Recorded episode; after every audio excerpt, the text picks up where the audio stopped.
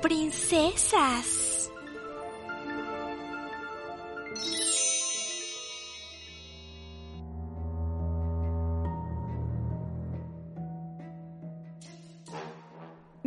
Bienvenidos una vez más a este nostálgico podcast llamado De Brujas y Princesas, dedicado en nuestra quinta temporada a aquellas películas que marcaron nuestra infancia. Yo soy Dalia y me acompaña Diana. Saludos a todos, gracias por escucharnos nuevamente. Yo soy Diana y espero que estén preparados porque justamente en esta ocasión hablaremos de una película y un personaje que se volvió todo un icono del terror psicológico y que es hasta el momento una de las franquicias del género más exitosas. Estamos hablando nada más y nada menos que de Chucky, el muñeco diabólico, como lo conocimos en Hispanoamérica, o Child's Play, que es una franquicia de terror creada por Don Mancini y cuenta con siete películas, varios cortometrajes, historietas, un videojuego y una serie que se estrenó en octubre de 2021. La razón por la que esta serie podría ser muy bien recibida por los fans es porque este personaje se ha mantenido fiel a la premisa básica de la historia y Mancini se ha preocupado por darle continuidad a las acciones de las entregas previas para así poder darle cierto sentido y cierta lógica a las nuevas producciones, permitiéndole a los espectadores mantenerse al filo de la butaca, esperando ser sorprendidos por este muñeco. No así los personajes de otras franquicias como Halloween o Jason de Viernes 13. Claro, y aunque estos personajes también forman parte de las películas de culto de terror, podemos ver errores en las secuencias o cosas muy extrañas como Jason en el espacio y hasta un crossover con Freddy Krueger, respondiendo más como a la posibilidad de ganancias en la taquilla que al desarrollo y evolución de la historia y de los personajes. Desde luego por el morbo pues terminas viéndolas, ¿no? Pero muchas veces terminas desencantada. ¿Tuviste alguna de estas sagas de terror ya? Claro, soy súper fan de este género desde muy chiquita y no me perdía los maratones de Viernes 13, por ejemplo, que salían en Canal 5 de Televisa aquí en México y en Halloween, ¿no? Que también preparaban un especial para esta fecha. Yo creo que las dos o tres primeras películas de cada una de estas franquicias sí las vi y te mantenían con cierto suspenso, pero después ya eran bastante predecibles. Pero me confieso abiertamente fan de Freddy y sobre todo de Chucky. ¿Tú de quién eres fan? Sí, definitivamente yo también soy Team Freddy Krueger,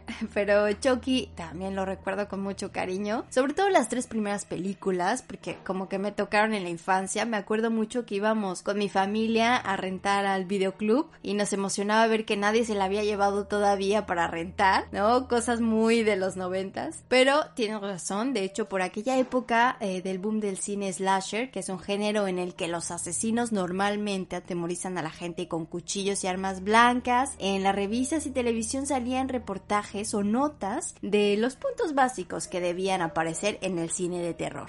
Exactamente, cosas como que el asesino nunca muere en el primer intento. O que si un personaje tiene sexo, va a ser asesinado seguro. Y ni hablar de las minorías, ¿no? Si eres afroamericano, latino, cualquier otra referencia, pues ya, adiós. Exactamente, el uso de todos los estereotipos posibles. Y es que al final estas dos franquicias de Viernes 13 y Halloween pasaron de slasher a la comedia total, mientras que Chucky se consolidó en el terror, aunque con algunos toques cómicos. Creo que explotan muy bien el terror psicológico, ya que esta saga se basa en aquellas cosas que nos atemorizan cuando somos niños. Podemos vivir las escenas pues como más cercanas, ¿no? La misma historia y los elementos como el vudú nos brindan la posibilidad de que se vuelva real esta situación. Incluso el hecho de que el protagonista pues termina inculpado por todos los crímenes y en un psiquiátrico porque obviamente nadie le cree la historia. Claro, y es que este terror psicológico se diferencia por ejemplo del de Alfred Hitchcock en el que este creador de psicosis utiliza sobre todo la música como elemento esencial para generar el suspenso, mientras que Mancini nos mantiene pegado a la pantalla gracias a los veloces movimientos de cámara. Por supuesto, y es que a diferencia de Jason o Michael Myers, que son hombres grandes, imponentes, pues Chucky no puede usar la fuerza física para lograr sus fechorías. Tiene que valerse más de esa astucia, ¿no? Para desplazarse rápidamente y escabullirse. Claro, y es que uno podría pensar, es un muñequito de 50 centímetros que podrías agarrar de la oreja, de la patita, de donde sea estirar tu brazo y ni cómo te alcance. Pero en eso radica el miedo, que siendo tan pequeño tenga la astucia para escapar y para matar gente. Como la escena de la primera película en la que muerde el brazo de la mamá del protagonista para poder liberarse. Entonces, pues lo ves caer y de pronto se te desaparece y el juego de cámaras te hace pensar en dónde está, dónde quedó o bien de dónde va a saltar. Sí, qué miedo. Y por supuesto, eh, la trama principal se centra en Chucky, que es interpretado por Brad Dourif, un famoso asesino en serie conocido como el estrangulador de Lakeshore, que antes de morir transfiere su alma al interior de un inofensivo muñeco de la ficticia marca de Good Guys, gracias a un ritual vudú para continuar con su sangrienta cadena de asesinatos. El nombre de este asesino, que es Charles Lee Ray, es una combinación de los nombres de Charles Manson, este líder criminal y mente maestra de diversos asesinatos cometidos durante la década de los 60. La más conocida fue la masacre del el matrimonio de Sharon Tate y Roman Polanski. Lee Harvey Oswald, que es el hombre acusado de asesinar al presidente estadounidense John F. Kennedy. Y James Earl Ray, el hombre que mató a Martin Luther King. Wow, qué mezcla, ¿no? Y la primera entrega de esta franquicia, eh, que se llama Charles Play o Chucky el muñeco diabólico salió en 1988 y el guion lo escribió Don Mancini cuando aún era un estudiante. Y en este primer texto, Andy, que es el niño protagonista, intercambia sangre con el muñeco Chucky y es por eso que lo tituló Blood Buddy o compañero de sangre, ¿no? Y otro título provisional que también se le ocurrió fue Batteries Not Included o No se incluyen baterías. Desde luego esta versión es completamente diferente a la que llegó a las pantallas. Por ejemplo, el vudú y el canto de Dambaya se agregaron posteriormente. Esta cinta inicia el 9 de noviembre de 1988, cuando el peligroso asesino serial Charles Lee Ray es perseguido por el detective Mac Norris, quien lo hiere mortalmente. El compañero de este delincuente, Eddie Caputo, lo traiciona y escapa en una furgoneta abandonándolo. Antes de morir, Charles entra a una juguetería cercana donde tienen a estos muñecos Good Guy, que es el juguete sensación del momento, ya que no solo habla, sino que cada uno de estos muñequitos tiene nombre y personalidad diferente. Tras encontrar un muñeco cuyo nombre coincidentemente es Chucky, que es el diminutivo de Charles, y sabiendo que está a punto de morir, este asesino realiza un ritual vudú para transferir su alma al muñeco, prometiendo venganza. Y por otra parte, el pequeño Andy Barclay está celebrando su sexto cumpleaños y quiere, al igual que todos los niños de su edad, un muñequito Good Guy pero su mamá no puede comprarlo y termina comprando un muñeco a un vendedor ahí medio vagabundo en la calle que está ofertando uno de estos good guys. Ay, los juguetes fake, ¿qué tiempos aquellos, no? ¿Alguna vez tuviste réplicas de juguetes o siempre tuviste un juguete de marca? Uy, sí, no, para nada. Tuve mm, en su mayoría juguetes de los puestitos de la calle, pero espera, este no era un muñeco chafa. Este vagabundo se lo había encontrado tirado cuando explotó la tienda de juguetes después de este ritual vudú y pues pues, lo mal barato. Lo que la mamá de Andy no sabía es que este muñequito sería su peor pesadilla. Ya dice el viejo y conocido refrán, lo barato sale caro. le salió bastante caro a la mamá. Y bueno, la cosa es que Karen le regala el muñeco a su hijo Andy y pasa muy poco tiempo cuando el muñeco le confiesa al niño que en realidad es un asesino y que se llama Charles Lee Ray. La primera víctima de este muñeco asesino es Maggie, que es una amiga, la amiga de Karen, y quien está cuidando a Andy porque la mamá tiene que trabajar. Esta cuidadora cae por la ventana de la cocina sobre una camioneta y pues muere. Y curiosamente, el detective Mac Norris, el mismo que persiguió a Lee Ray al comienzo del film, es asignado este caso y sospecha que Andy es el asesino debido a unas huellas de pisadas infantiles sobre la harina que se había derramado. Obviamente el niño dice que él no fue, que fue el muñeco, pero nadie le cree e incluso ya después de varios asesinatos, varias cosas raras, termina en el psiquiátrico. ¡Qué impotencia, pobre niño! Pobrecito, o sea, pero bueno, antes de ser internado Chucky hace que Andy lo lleve con su ex compañero Eddie Caputo y el muñeco entra en la casa donde se lo encuentra y abre la llave del gas y Eddie que estaba dormido es despertado por un ruido e ignorando el gas decide ir a investigar. Cuando oye a Andy que le grita a Chucky, dispara a la cocina creyendo que hay alguien en su casa, pero la hace explotar junto con él. Y tras este suceso, Andy es llevado al hospital psiquiátrico y Karen regresa sola a su casa con el muñeco y decide tirar la caja donde venía Chucky, pero al levantarla se caen las pilas. Sí, ahí cuando ahí es cuando se da cuenta, ¿no? Y viene esta escena súper icónica que incluso es eh, referenciada en Los Simpson en uno de los especiales de terror, en la que Karen cautelosamente toma el muñeco y abre el compartimiento de las baterías, descubriendo que está vacío y que nunca tuvo la energía para funcionar, ¿no? Y en ese momento Chucky voltea la cabeza, lo cual aterra a Karen y lo suelta. Chucky cae al suelo, yéndose debajo del sillón. Karen lo saca y en un arranque de furia le exige que hable y al no hacerlo enciende la chimenea y lo amenaza con arrojarlo al fuego. Y en eso, Chucky cobra vida en manos de Karen, quien la insulta la golpea e incluso le muerde en su brazo izquierdo y huye de la casa. Sí, es de lo que estábamos hablando al inicio, de esta icónica escena y de lo que te decía, que no sabes de dónde va a salir. La mamá de Andy sale a buscar al detective y tras encontrarlo le explica que su hijo decía la verdad respecto a Chucky. Incluso le muestra la mordida que le hizo el muñeco, pero debido a la indiferencia del oficial, decide ir sola a buscar al vagabundo que le vendió ese muñeco. Y para acabarla de amolar, el hombre intenta violarla, pero bueno, el detective que la había seguido la salva y lo obliga a hablar. El vagabundo les dice que sacó el muñeco de las ruinas de la juguetería que se había incendiado donde murió Charles Lee Ray y pues entonces ya empiezan a amarrar estos cabos sueltos. Posteriormente este detective y Karen van a buscar a un tipo llamado John que es el maestro vudú de este asesino Lee Ray, temiendo que el muñeco quisiera apoderarse del cuerpo del pequeño Andy. Mientras tanto Chucky va a liberar al niño al hospital porque su cuerpo se está volviendo ya humano y necesita cambiar de cuerpo. Al final el niño y el juguete llegan a la casa de Karen y Chucky desmaya al niño de un golpe para hacer la transferencia de alma, pero en eso llegan Mike y Karen justo a tiempo y hay una batalla campal en el departamento, ¿no? Lo queman, le pegan, lo estrangulan hasta que al final le dispara en el corazón y tenemos esa escena final en la que acompañan al policía al hospital dejando atrás el cuerpo del muñeco. La aceptación del público fue fenomenal, así que en 1990 fue estrenado Chucky, el muñeco diabólico 2. Y esta historia comienza dos años después de los sucesos de la casa Berkeley. La empresa que producía estos muñecos, ya había sido acosada por toda la prensa y demás, y deciden recuperar el cuerpo de este muñeco que ya está hecho chicharrón y lo restauran. ¡Voilà! Chucky regresa a la vida.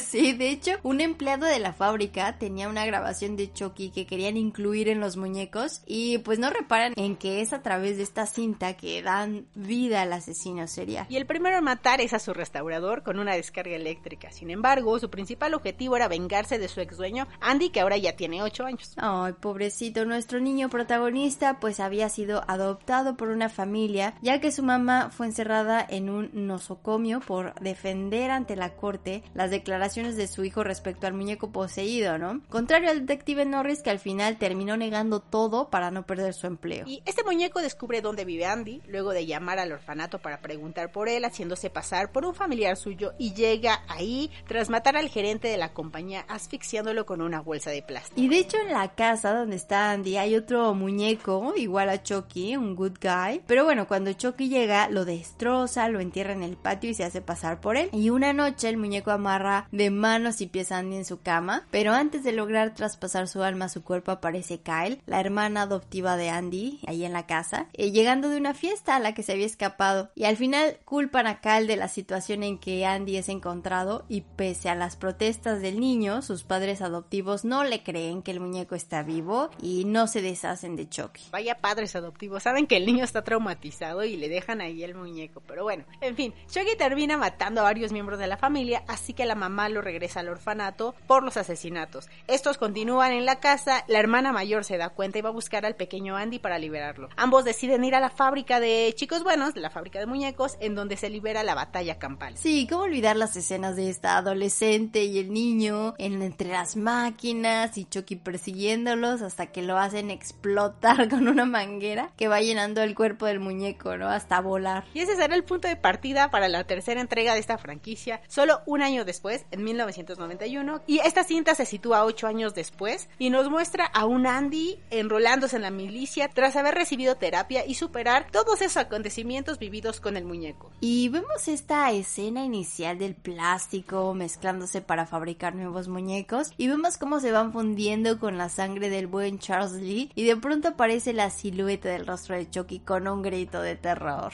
En esta ocasión podemos ver el caos que provoca Chucky al llegar a la escuela militar Kent, en donde además de acosar a Andy se obsesiona con un niño llamado Tyler. Y pues imagínense, en el mundo civil no le creyeron, pues menos en la escuela militar, ¿no? En esta ocasión la batalla final se lleva a cabo en un parque de diversiones con escenarios muy a lo eso y Chucky es eliminado por Andy gracias a un disparo. A medida que las películas continuaron, se volvieron más satíricas y cómicas hasta que la serie se convirtió brevemente en una comedia de terror. Además, incluyeron algunas referencias de la cultura pop. Por ejemplo, en esa tercera entrega, el tema Mira quién acecha se inspiró en la película Mira quién habla de 1989. En 1998 se estrenaría La novia de Chucky. Esta, de hecho, ha sido la película más taquillera de la franquicia y pudimos por primera vez ver un personaje malvado femenino igual o más loco que el mismo Claro, además el look es fenomenal de esta novia con su vestido blanco y su chamarra de cuero. Y esta historia sigue con la premisa de los muñecos con almas de asesinos, pero ya no vemos a un Chucky obsesionado con Andy, sino que la protagonista total es la que fuera su novia cuando estaba vivo, Tiffany, quien recupera los trozos del muñeco roto y eh, lo va armando y lo va a coser y termina formándolo y con estas coseduras muy icónicas de Chucky, ¿no? Muy terrorífico.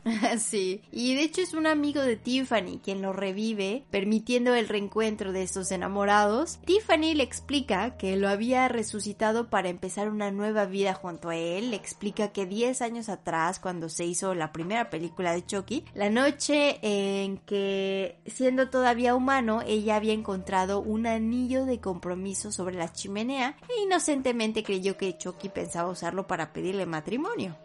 Pero, oh sorpresa, Chucky le explica que ese niño en realidad se lo había robado a Vivian Van Pelt, una de sus víctimas que asesinó en 1978, 10 años antes de morir, únicamente pues para cambiarlo por dinero. Y bueno, Tiffany al darse cuenta del error que cometió por haberse ilusionado con falsas esperanzas, pues somete a Chucky a la peor humillación de su vida, tratándolo como un bebé, como un un niño, no conformándose con eh, desde esa noche dejarlo encerrado en el corral que pensaba utilizar para cuando tuvieran un hijo, sino que además en venganza le entrega una muñeca de su mismo tamaño para que sea su novia y sean completamente felices y bueno, se va a duchar. Chucky escapa de su corral y trata varias veces de asesinar a su ex hasta que la tira en la bañera y termina electrocutándose y después, mediante un ritual vudú, transfiere el alma de su enamorada en el alma de la muñeca. Ese es amor verdadero, Diana. Chucky explica a Tiffany que la única forma de transferir sus almas a cuerpos humanos es mediante un amuleto que él llevaba cuando lo enterraron, así que capturan a una pareja para que los ayude a lograr su cometido piensan utilizar los cuerpos de estas dos personas que secuestran para transferir sus almas. De hecho, Tiffany hasta amaga a esta chica, la pinta muy a su estilo para que cuando se haga la transferencia tenga un look super rocker. sí. En esta película podemos ver a Chucky completamente perdido y al final sí le pide matrimonio a Tiffany e incluso podemos ver una escena de sexo entre los muñecos, lo cual me parece bastante bizarro. Exactamente, o sea, ya finalmente sí quiero contigo, ¿no? De hecho, le entrega el anillo en el dedo que le cortó una de sus víctimas. Pero bueno, sí, es bastante bizarro esa escena porque solo se ven las siluetas de estos dos muñequitos haciendo sus cosas. Bueno, la batalla final vendrá a desarrollarse en el cementerio ya que fueron a sacar el, amuleto para poder transferir las almas. Y bueno, ahí termina haciendo explotar un camper, asesinando a Chucky y la escena termina con Tiffany sobre la morgue dando a luz a Glenda, la hija de Chucky.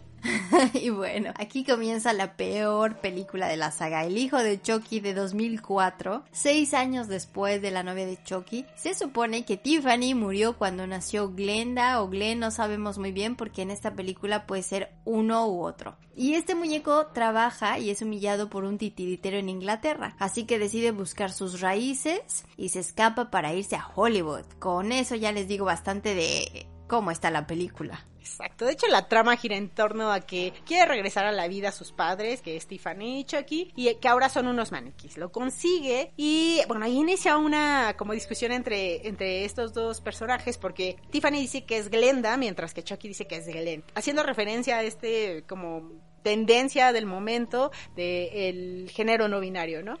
Total que en esta cinta se juega más que con el terror, con eh, asuntos morales y Tiffany termina diciéndole que la violencia no es buena, cosas éticas, cosas muy raras que un muñeco diabólico creo yo, no diría. Y quizá lo único rescatable son las referencias al artista de pop Britney Spears porque todo lo demás es un asco. Incluso Glenn, que no es un muñeco, más bien es como una especie de animación bastante fea que ni miedo da. Y bueno, posterior a esta cinta vendría La maldición de Chucky en 2013, donde la saga vuelve a sus orígenes en esta sexta entrega de terror. Chucky regresa para causar problemas dentro de una familia que acaba de perder a un ser querido. Esta vez el muñeco diabólico se convierte en el tormento de Nika Pierce, que es una joven que está en silla de ruedas cuya madre acaba de fallecer. Nika invita a sus familiares para que la acompañen en esta difícil etapa sin imaginarse que lo peor estaría por venir. Sí, una ola de muertes extrañas empiezan a producirse dentro de la casa, lo que lleva a Nika a sospechar que el responsable es el muñeco. Sin embargo, Nika termina siendo inculpada, encarcelada y declarada demente. En tanto, Chucky es rescatado de la policía por Tiffany, su examante. Seis meses después es enviado a la casa de un joven. Una fotografía muestra que de hecho es Andy Barclay, ya adulto con 32 años. Y bueno, el resto es historia conocida. Chucky vuelve a perder la pelea contra su ex dueño. La siguiente cinta de esa franquicia es El colito de Chucky, realizada en 2017. Y este muñeco regresa para atemorizar otra vez a Annika Pierce, quien ha pasado los cuatro últimos años de su vida recluida en un manicomio, creyendo que ella mató a su familia. Después de su terapia, Nika cree que ella tiene la culpa y que Chucky fue una manifestación de su psicosis. Incluso accede a recibir al muñeco como regalo y este inicia una masacre en el hospital donde está internada esta chica. A su vez, Andy descubre que Chucky ha reaparecido y se dispone a ayudar a esta muchacha, pero la esposa de Chucky también vuelve con ansias de matar. Y en esta película ya tratan temas sobre clonación, se supone que se puede replicar al muñeco y también incluyen referencias digitales. En realidad la saga fue adaptándose a aspectos sociales del momento. Sí, eh, veíamos la parte de género no binario, la, inclusión de gente con alguna discapacidad, etc. Finalmente, en 2019 se lanzó Chucky, el muñeco diabólico, que es un remake de la clásica película de terror, solo que en la trama de esta película, la corporación Cashland es la que acaba de lanzar una nueva línea de muñecos de alta tecnología conocidas como Body, que adquiere fama a nivel mundial a punto de convertirse en el regalo perfecto para los niños. Karen Barkley decide regalarle uno de estos muñecos a su pequeño hijo Andy por su cumpleaños y sin embargo un mal funcionamiento de este juguete causará que el muñeco adopte un comportamiento agresivo, psicópata, iniciando una sangrienta oleada de muertes en el pueblo. El póster oficial de la cinta dio a conocer que los muñecos, Good Guys, ahora se llaman Body en referencia a los muñecos My Body de la vida real que influyeron de hecho en el diseño original del personaje. Y es que este muñeco es realmente carismático con esta personalidad loca de asesino, pero con sus tirantitos, su playerita a rayas. Y de hecho ha representado una gran fuente de ingresos para la franquicia, tanto que los precios de estos muñecos en el mercado son considerables y han surgido otros juguetes que hacen referencia a este muñeco. Pero, ¿qué les parece si vamos a escuchar esta cápsula que preparamos justamente sobre los chokis en el mercado?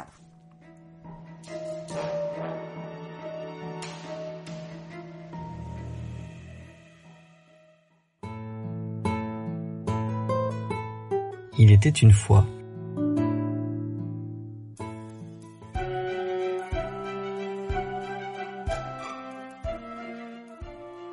Había una vez un muñeco tan carismático que todos los niños querían tenerlo. Este era un juguete único, ya que cada pieza tenía un nombre y una personalidad diferente.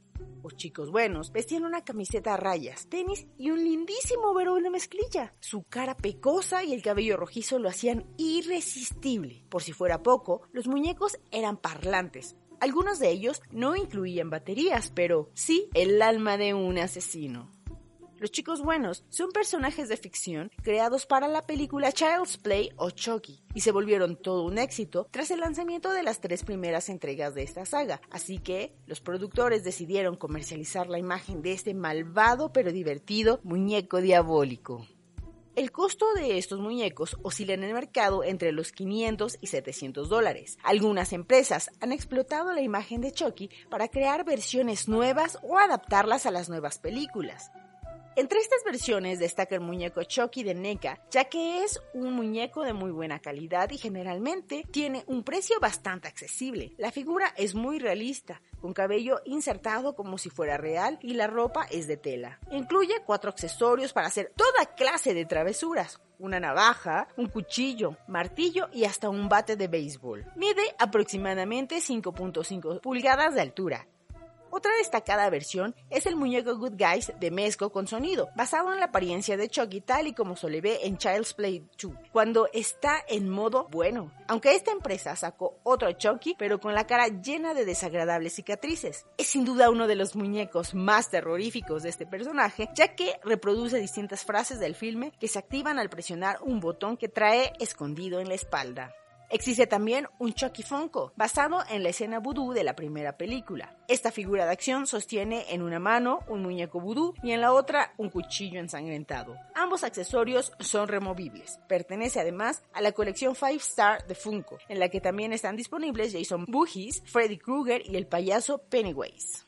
Finalmente, el mejor, quizá el más perfecto, es Chucky de Trick or Treat Studios, pues es una réplica exacta en tamaño real. El diseño ha sido hecho nada menos que utilizando moldes de los muñecos que fueron utilizados en las películas, de modo que este es el verdadero, y no se puede conseguir algo más exacto en el mercado. La exactitud no se limita al muñeco, sino también la vestimenta de tela ha sido replicada a detalle. Este muñeco viene articulado, de modo que tiene flexibilidad para colocarlo en diversas posiciones y está hecho de un material bastante duradero. Es una creación de Garretzina y mide aproximadamente 89 centímetros.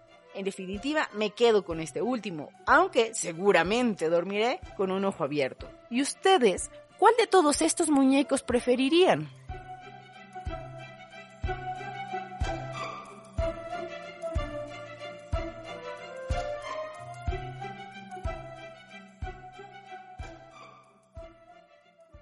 De brujas y princesas.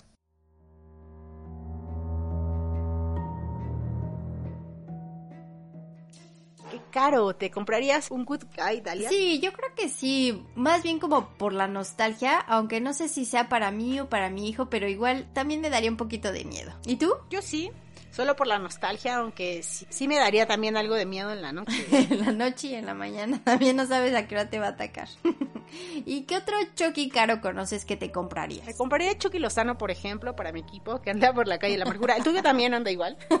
Pero bueno, eh, de hecho, así es una de, la, de las transferencias más caras del fútbol mexicano. El jugador fue adquirido por el Napoli por un valor de 45 millones de euros. Es que también este Chucky es bastante caro. Y bueno, el hecho es que esta franquicia ha sido muy rentable, no solo con los juguetes, sino con toda la mercancía y productos a su alrededor. Todas las películas recaudaron más o menos 182 millones en todo el mundo, incluyendo ingresos por ventas en DVD y mercancía. La franquicia ha generado en total 250 millones de dólares. Wow, y esto incluye, por ejemplo, las historietas que salieron en 1992 sobre este personaje lanzadas por Innovation Publishing en forma de una adaptación de tres partes de Charles Play 2. Más tarde, estos cómics fueron recopilados en libros de bolsillo comerciales. El éxito de la adaptación llevó a una serie mensual de nuevas historias a partir de 1991. La serie, titulada Child's Play, The Series, terminó en 1992 después de solo cinco entregas y esto fue seguido por una adaptación de tres partes de Child's Play número 3.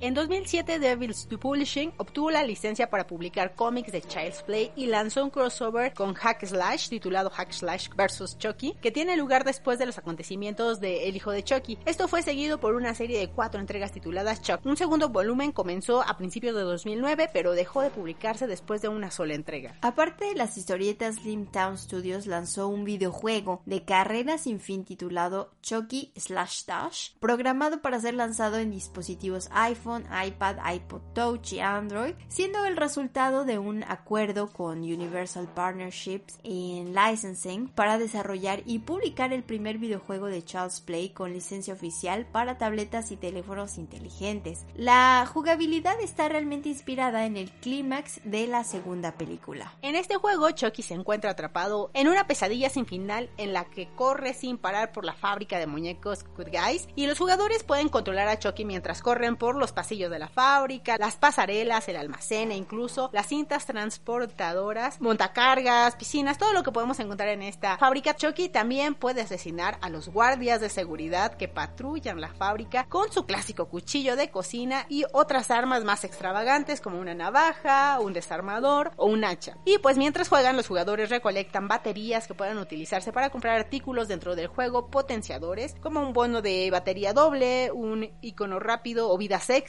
que pueden prolongar la vida y la carrera después de morir. La aplicación fue lanzada el primero de noviembre de 2013 recibiendo críticas generalmente negativas y siendo retirada poco después de la App Store debido a que Slimstown Studios solo tenía un contrato de un año con Apple. Y bueno, esta serie también ganó el premio Saturn a la mejor franquicia de terror, ya que además de las películas han realizado varios cortometrajes para DVD. El primer cortometraje titulado Chucky Bite Psycho demuestra a Chucky subiendo por una escalera para matar a Marion Crane en una ducha antes de ser descubierto por Norman Bates. Janet Leigh y Anthony Perkison aparecen en imágenes de archivo de psicosis. El segundo cortometraje titulado Chucky Invades the Purge muestra a Chucky invadiendo la casa de la familia Sandin durante la noche de la purga. Ethan Hawke y Lina Headey, Adelina Kane y Max Burholder aparecen en imágenes de archivo de esta película The Purge. El tercer cortometraje titulado Chucky Invades Mama muestra a Chucky escondiéndose debajo de la cama de Annabelle antes de atacarla. Jessica Chastain e Isabel Nielsen aparecen en imágenes de esta película también.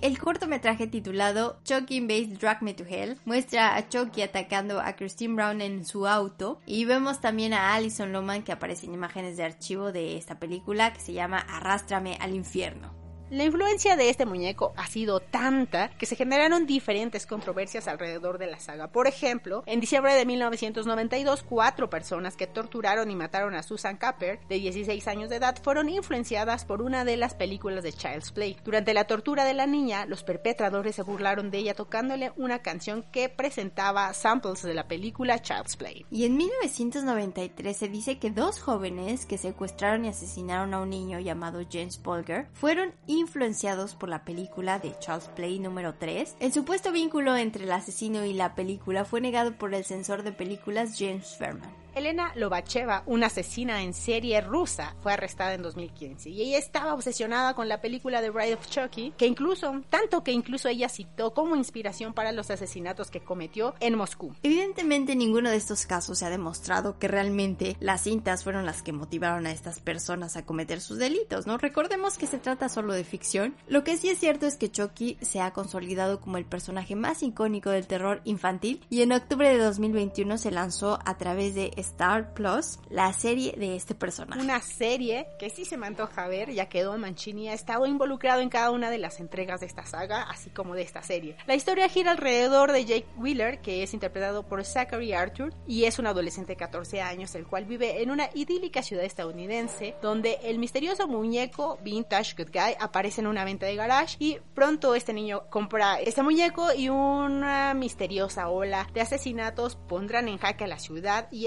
exponen los secretos e hipocresías de todo el pueblo. Sí, y esta serie, bueno, cuenta con una cantidad de 8 episodios, eh, no solo abarcando el nuevo entorno, personajes e historias, sino que va a continuar la historia donde se quedó, al mismo tiempo que vuelven personajes veteranos de la saga como Andy Berkeley, que es interpretado por Alex Vincent, y Kyle, interpretado por Christine Ellis, para dar paso a un enfrentamiento final con Chucky. Y en esta serie se explotan los orígenes no contados de Charles Lee Ray como un niño aparentemente normal que se convirtió en un notorio monstruo. Kim Garland, que es la guionista de origen latino y la pieza clave de esta serie, dijo que esta nueva producción no exige conocimiento previo de las películas ni estar al día del universo del mundo de Chucky, sino que ofrece una historia completamente nueva, pero eventualmente aparecerán algunos personajes icónicos de la saga que han estado traumatizados durante décadas por este muñeco diabólico.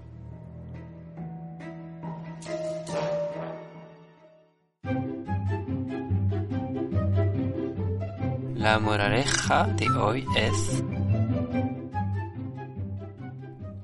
La moraleja de hoy es, el miedo siempre está dispuesto a ver las cosas peor de lo que son. Tito Livio. A veces tendemos mucho a maximizar las cosas que nos atemorizan, pero tenemos que llegar a este punto de completa incomodidad para poder superar nuestros miedos. Algunos son fundados, otros no, simplemente son producto de nuestra imaginación. Y si una enseñanza nos dejó el muñeco diabólico es que si a algo deberíamos tenerle miedo es a la conducta humana más que a los espíritus del más allá. Los demás son trucos que nos juega la mente, pero que podemos conquistar.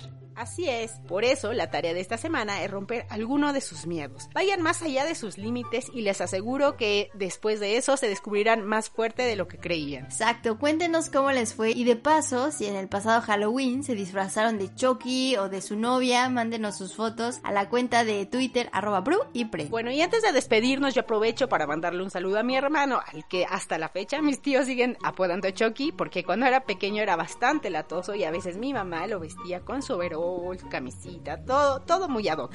Ahora que lo mencionas sí se parece un poquito. Saludos.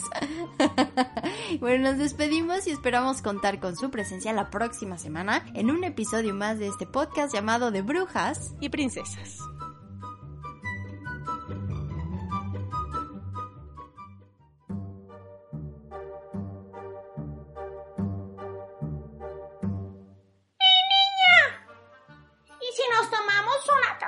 De té. ¡Ay, perfecto! Así platicamos de los temas que vamos a tratar en nuestra próxima edición. Bye bye.